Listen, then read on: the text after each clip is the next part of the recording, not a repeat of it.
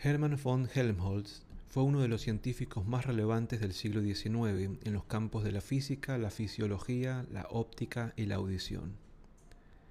En psicología, una de sus principales aportaciones fue la capacidad de medir la velocidad de un impulso nervioso, lo cual indicaba la posibilidad de medir la actividad mental mediante el método de tiempo de reacción.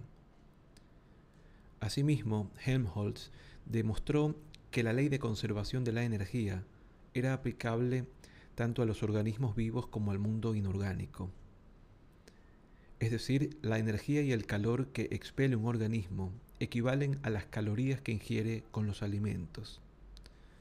Eso sugería que las máquinas, incluida la máquina humana, constituyen dispositivos que transforman la energía de una forma a otra.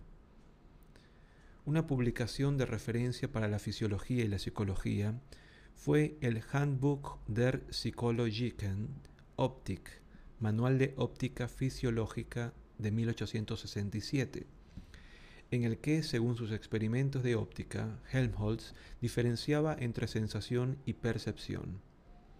En su opinión, las sensaciones son datos en bruto que nos llegan a, través de los sentidos y la percepción les da un significado. Así, las percepciones son un proceso psicológico que depende del cerebro, previo aprendizaje y del contexto. Helmholtz propuso asimismo una teoría tricromática de la visión. Al igual que su predecesor, el científico inglés Edward Young, Helmholtz sugirió que la visión en color era el resultado de la estimulación de determinados receptores situados en la retina, que hoy día se conocen como conos. Según él, existen tres tipos de receptores primarios, uno para el rojo, uno para el verde y otro para el azul o violeta.